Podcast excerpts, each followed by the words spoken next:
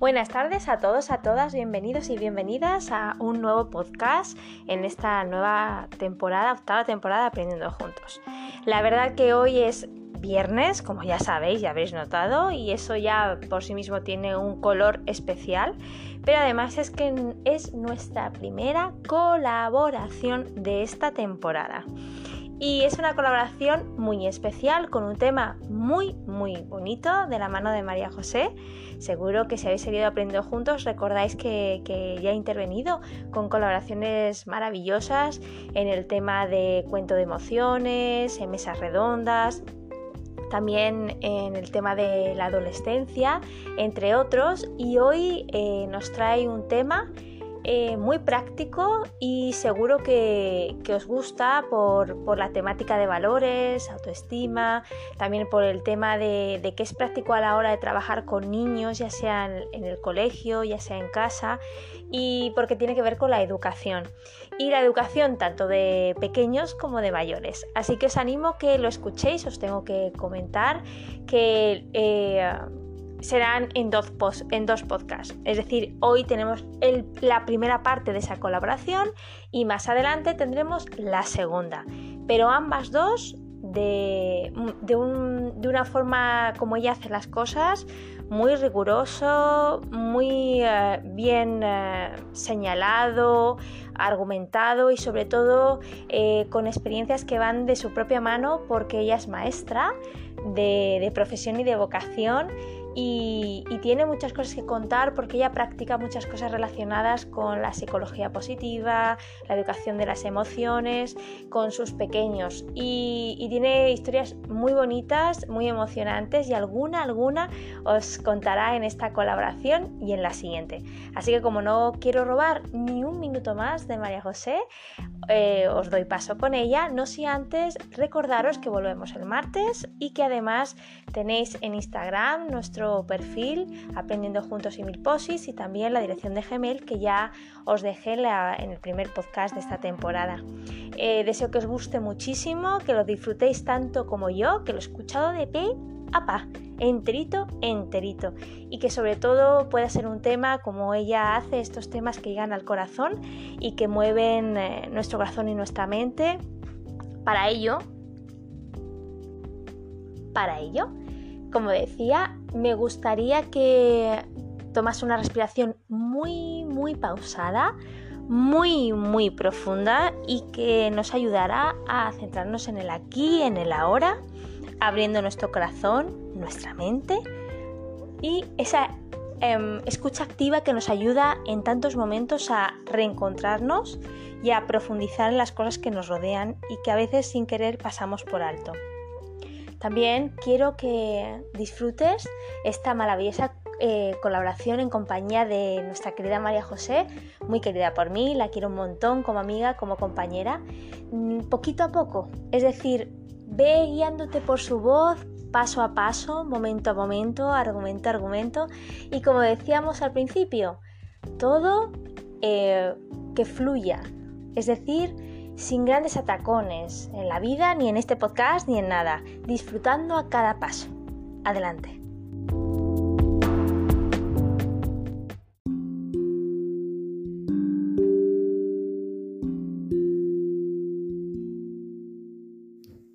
Buenas tardes a todos y a todas. Estoy encantada de poder compartir este ratito con ustedes tratando un tema que me parece muy interesante, cómo fortalecer tu carácter y cómo ayudar a los demás a fortalecerlo.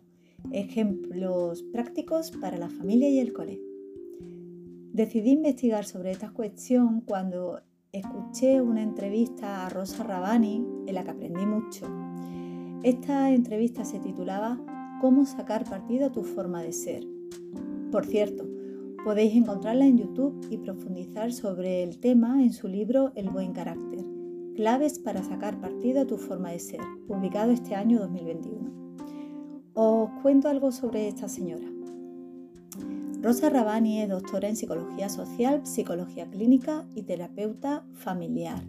También forma parte del proyecto Virtudes, galardonado por Naciones Unidas como un modelo educativo apto para todas las culturas.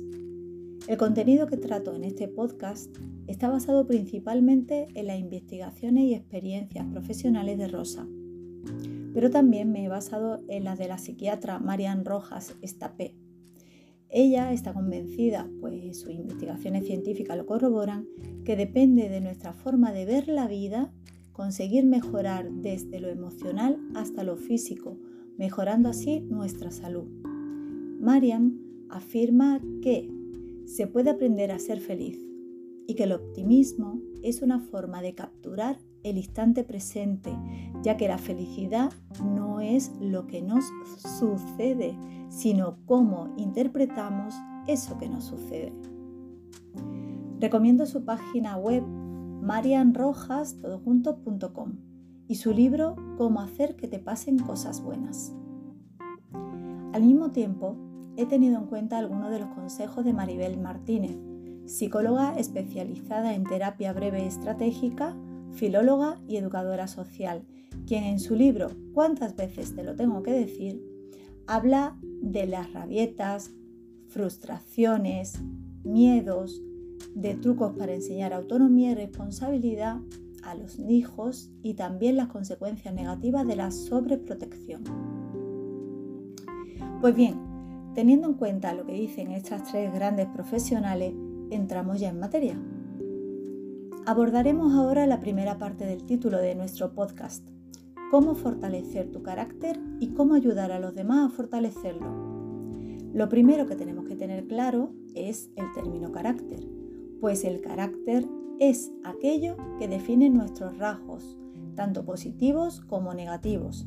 La confianza, la honestidad, la moderación, el sentido del humor, la integridad, el optimismo, la insolidaridad, es decir, la combinación de nuestras virtudes y de nuestros defectos.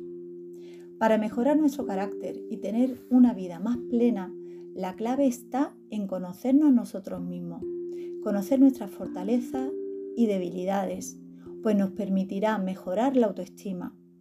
Fortalecer las virtudes del carácter es la clave que nos conduce a forjar una identidad, asentando las bases de nuestra personalidad. Nos podemos hacer la pregunta, ¿se debe educar el carácter desde niños? Y si es así, ¿cómo? Pues sí se debe. ¿Y cómo? Pues ayudándoles a conocer sus virtudes y también los rasgos de su personalidad que deben pulir.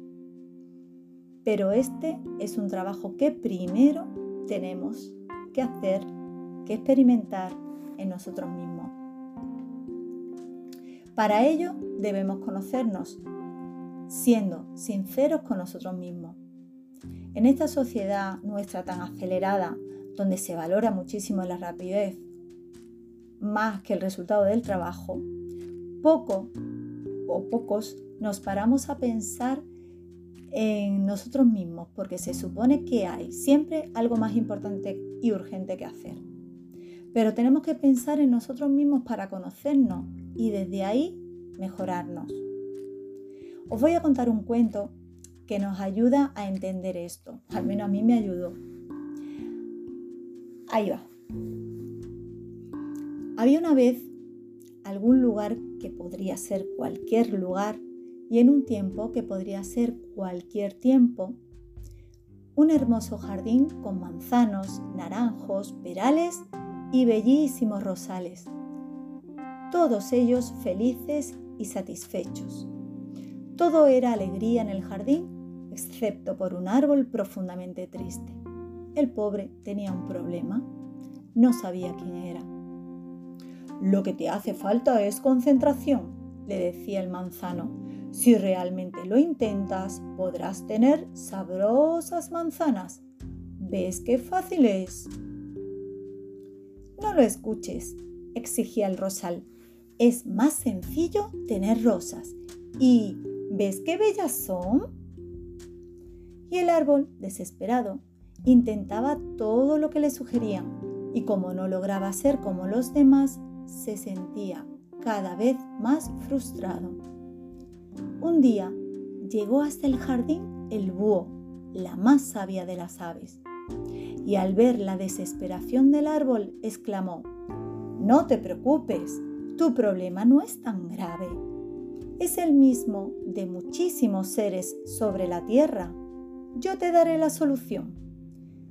No dediques tu vida a ser como los demás quieras, quieran que seas. Sé tú mismo, conócete y para lograrlo escucha tu voz interior. Y diciendo esto, el búho desapareció. Mi voz interior, ser yo mismo, conocerme, se preguntaba el árbol desesperado, cuando de pronto comprendió.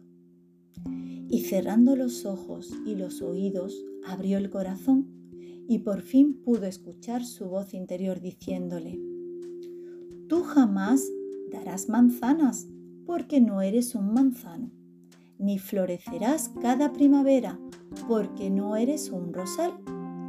Eres un roble y tu destino es crecer grande y majestuoso, dar cobijo a las aves, sombra a los viajeros, belleza al paisaje. Eso es lo que tú eres. Sé lo que tú eres.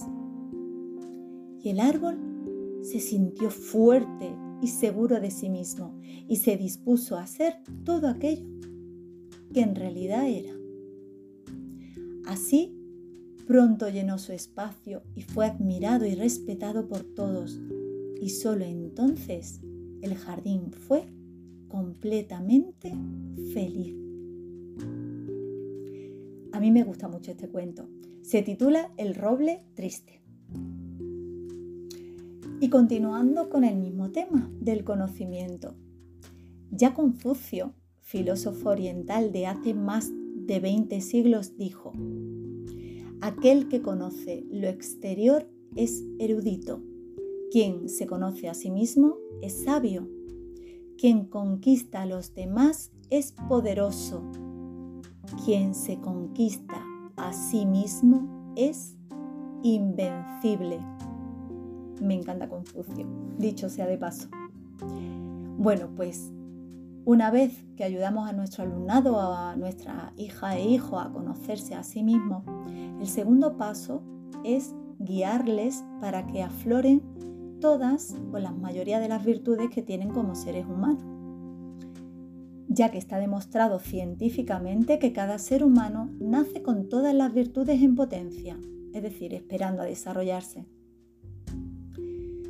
Si cada persona se esfuerza en mejorar su carácter, desarrollando sus virtudes y limando sus defectos, la sociedad se mejorará, pues toda colectividad está formada por individuos. Si mejora cada uno, la colectividad sale fortalecida. Así que está en nuestras manos poner ese granito de arena para mejorar la sociedad. Siguiendo con la pregunta, ¿se puede educar el carácter? Pues la ciencia dice que se puede y se debe.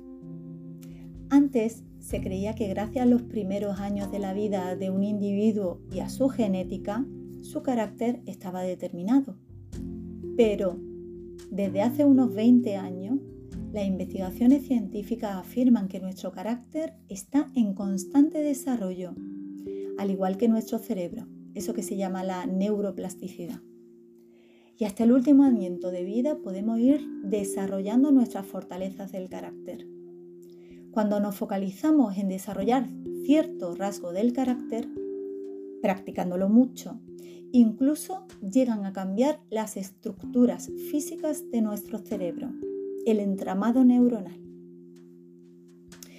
A continuación, vamos a atender a la segunda parte del título, ejemplos prácticos y consejos para la familia y el cole.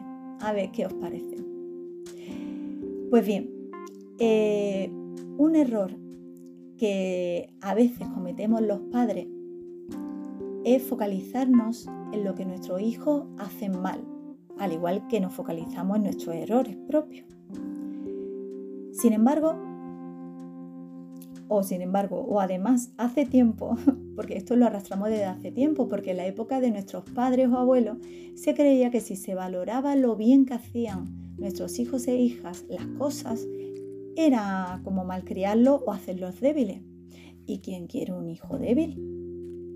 Pero hoy en día sabemos que esa es una postura errónea, ya que está comprobado que es más efectivo focalizarnos en sus fortalezas del carácter, en las acciones que a lo largo del día hacen bien, porque eso es lo que le genera energía, lo que le supone el estímulo para poder acometer todos los cambios que tienen que hacer en su personalidad. Entonces nos preguntamos, ¿cuál es la forma correcta de actuar? Pues bien, cuando los niños y niñas hacen algo, bien, necesitamos poner el valor, poner en valor ese esfuerzo. Lo repito, pues cuando los niños y niñas hacen algo bien, necesitamos poner en valor ese esfuerzo. Pero no hacerlo de cualquier modo, porque si no puede parecer un peloteo. Rosa Rabani nos habla de una fórmula sencilla que consiste en virtud más acción. Por ejemplo, ese trabajo que tienes que entregar mañana te ha costado mucho hacerlo, pero he visto que has perseverado y lo has acabado.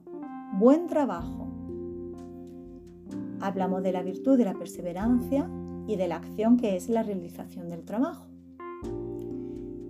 Nombrar la acción es importante porque si digo, hay mi niño que es la perseverancia personificada, a quien se le dice le suena peloteo.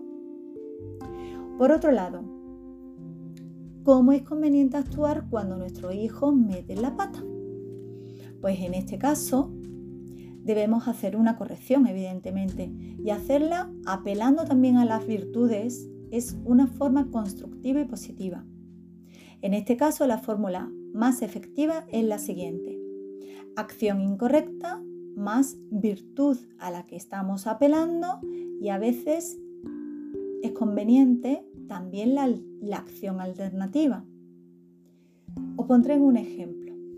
Ayer mismo en el cole, uno de mis niños, uno de mis alumnos, hizo una grafía con un trazo muy irregular y empleando distintos tamaños de letras sin ajustarse nada a la pauta. Le quedó bastante chapucero y bastante feo. Así que, conociendo los consejos de Rosa Rabani, le dije, cariño, esta letra está muy desordenada. Yo sé que eres un niño responsable y que sabes hacer la letra muy bonita. ¿Qué tal si lo borramos y lo escribes de nuevo? Para que no te canses mucho, yo te escribo la primera palabra. Como veis, le dije la acción incorrecta y la virtud a la que estamos apelando, es decir, eh, la responsabilidad y su buen hacer a la hora de, de hacer la letra bonita. Pues bien, cuando terminó, le dije que me sentía muy orgullosa de él porque había escrito con una letra preciosa y se había esforzado mucho. De nuevo, le felicité, no peloteando, sino que le dije el valor de la virtud, el esfuerzo y también su acción correcta. Es decir, una escritura muy bonita y muy bien hecha. Le pregunté que cómo se sentía si se sentía orgulloso de su trabajo. Le dije que yo me sentía muy orgullosa de él. Y entonces le dibujé en su libro una carita sonriente como premio. Pues bien, a partir de ese momento, este niño que decía que no le apetecía escribir nada más, cogió su libro de mates, estábamos en lengua, y sin mediar palabras se puso a trabajar, sabiendo que podía jugar o colorear porque había terminado su trabajo. Vamos, si no lo veo, no lo creo. Las palabras son poderosas y la mirada del maestro o la maestra unidas a ellas son mágicas. Probémoslo, no tenemos nada que perder. Pero una cosilla, esto del reconocimiento no es privativo de la infancia. Todos los seres humanos necesitamos de reconocimiento. Lo que ocurre es que los adultos no lo demandamos tan descaradamente como los niños o niñas. De hecho, se ha demostrado, en otro orden de cosas, se ha demostrado que las parejas que tienen la habilidad de hacerse comentarios positivos y de hacerse reconocimientos tienen más probabilidades de establecer una relación satisfactoria y duradera. Pasemos ahora a comentar cinco estrategias para conocernos mejor y realizarnos como personas. Estas estrategias forman parte de un, un proyecto psicoevolutivo, hoy perdón, psicoeducativo que se llama Proyecto Virtudes. Este proyecto se sustenta en las investigaciones realizadas hace 30 años por psicólogos clínicos y psicólogos infantiles, donde analizaron casi todas las tradiciones culturales y sagradas de los pueblos de nuestro planeta y observaron que pese a las diferencias de esas culturas, había algunos elementos que se repetían en todas ellas. ¿Qué eran? Pues las virtudes, las virtudes humanas. Y en todas esas culturas tenían los mismos significados. Así que de ahí se sacaron las estrategias. Ahí va la primera. Hablar en el lenguaje de las virtudes. Y es que, como dije anteriormente, el lenguaje es una herramienta poderosa que nos sirve para levantar el ánimo del más desanimado o desanimar al más animado. Debemos ser capaces de incorporar las virtudes a nuestra forma de hablar, de dirigirnos a las personas o incluso a nosotros mismos. Segunda estrategia. Aprovechar los momentos propicios para el aprendizaje y el autoconocimiento.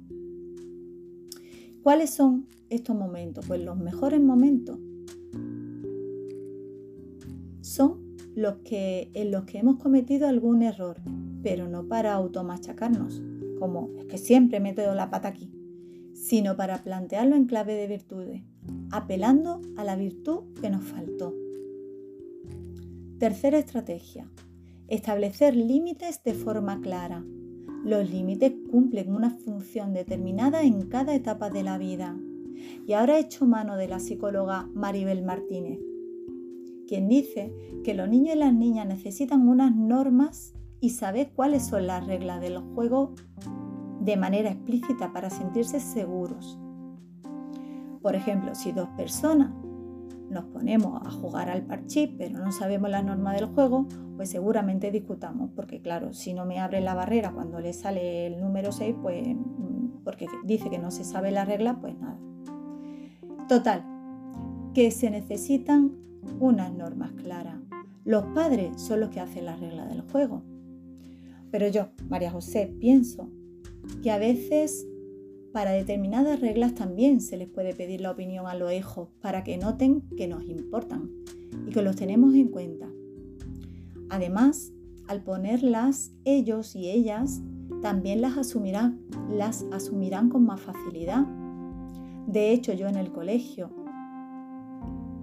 establecemos en mi clase las normas entre todos, entre mi alumnado y yo, y sus consecuencias norma y su consecuencia. Y lo hacemos al principio de curso, de curso en una asamblea y por supuesto por votación.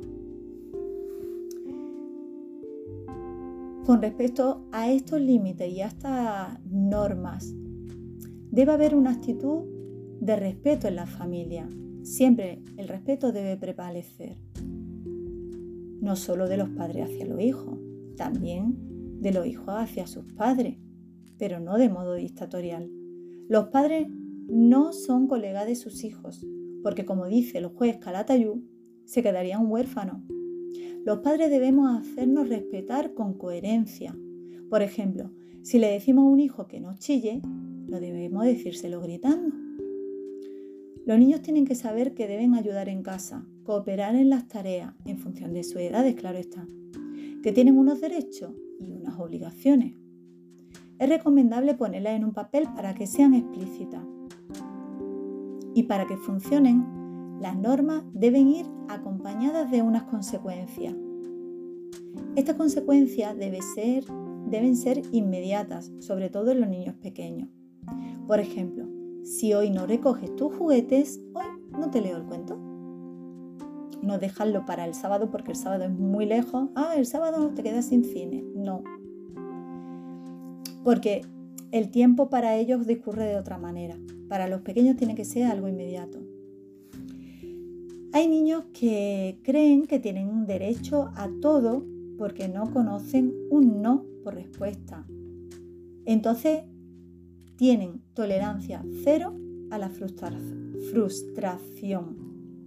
Así que cuando tiene inevitablemente que ser que no, esa frustración se convierte en ira y son niños déspotas y hasta violentos con sus padres y con sus profesores. Y van creciendo encarándose a sus padres porque como los consideran colegas. La cuarta estrategia, honrar a nuestras necesidades interiores. Se trata de ver cómo nos tratamos a nosotros mismos. Normalmente cuidamos nuestra alimentación, solemos hacer ejercicio y últimamente también hay más conciencia sobre el cuidado emocional. Pero las necesidades interiores o espirituales son las grandes abandonadas. Ser capaces de disfrutar de las expresiones artísticas o del contacto con la naturaleza, reflexionar sobre la muerte o el significado del sufrimiento o el sentido de la vida. Todo eso son conceptos de nuestro mundo interior, pero no solemos tenerlos en cuenta. Y dedicar algunos minutos al día a reflexionar sobre esto o a disfrutar de un paseo nos ayuda a cargar energía y también a nuestra estabilidad emocional. Bueno, esta estrategia está más enfocada para los adultos, la verdad. Quinta estrategia. Ofrecer el arte del acompañamiento. ¿Y esto en qué consiste? Pues esto es lo que hacemos las personas que acompañamos a alguien que está pasando un mal momento. Tenemos que tener claro en qué consiste acompañar, porque a veces creemos que es aconsejar o resolver. Lo que tienes que hacer es esto, lo otro, o no llores que no es para tanto. A veces acompañar es solamente escuchar con toda nuestra atención. O también apelar a las virtudes que en ese momento necesita esa persona, pero preguntándole, ¿cuál sería la virtud que te serviría más en este momento? Bueno, ahora vamos a profundizar en la primera estrategia, que la considero bastante importante. Ya me diréis vosotros si la consideráis también así. Recordamos, la primera estrategia era hablar el lenguaje de las virtudes. ¿Y por qué es muy importante? Pues porque es muy útil para ayudar a nuestro hijo e hija y a nuestro alumnado a formar un buen autoconcepto y por tanto tener una buena autoestima. Las personas cuando nacemos no tenemos una identidad, una imagen de nosotros mismos. Es con el paso del tiempo que vamos formando la imagen de quienes somos y de cómo somos. Lo hacemos gracias a las personas que nos rodean, gracias a las palabras con las que nos describen y se dirigen a nosotros. Es como si tuviéramos un espejo delante y esa es la imagen que vamos a forjar de nosotros mismos y de nosotras mismas.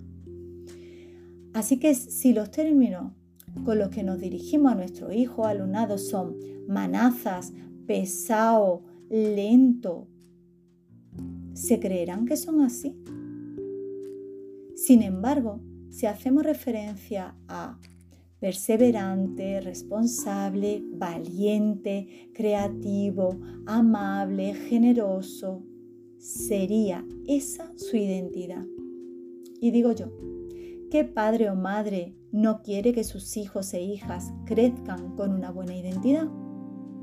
No con una identidad fantasiosa, creyendo que somos lo mejor del mundo, sino una identidad real, una identidad con las fortalezas del carácter y también con sus defectos del carácter.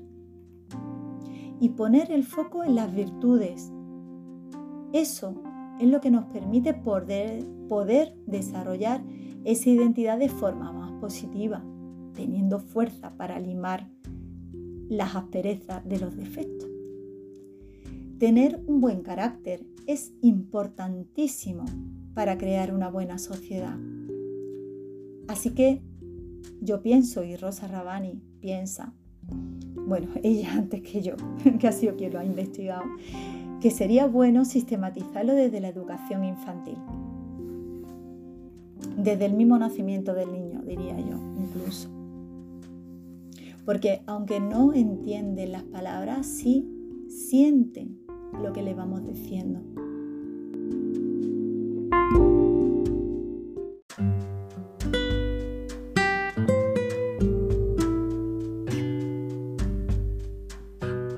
Y hasta aquí nuestro, nuestro ratito de hoy. Un ratito que tiene dos partes, pero hemos disfrutado segurísimo con la primera parte de la colaboración de María José. Le damos las gracias, yo le doy las gracias de corazón porque sé que, que le encantan estos temas, sé que le, que le pone el corazón y sé que los disfruta muchísimo. Y la verdad que tanto esta primera parte como la segunda parte que vendrá más adelante estoy segura de que os va a reencantar y la vais a escuchar muchísimas veces. Así que ya sabes, María José, como en otras ocasiones que has colaborado, están las puertas abiertas de Aprendiendo Juntos en esta temporada y en las que quedan para que sigas participando y podamos aprender contigo todos juntos. Así que hasta aquí nuestro podcast. Volvemos el martes por la tarde, en otro ratito. Y os deseo un fin de semana lleno de buenos ratos, de energía positiva, de fresquito, que ya va tocando, que es otoño, y también de experiencias benesterosas y mucha, mucha salud para vosotros, vosotras y los vuestros. Así que un besazo enorme, muchas gracias y nos volvemos a escuchar el martes. Buenas tardes.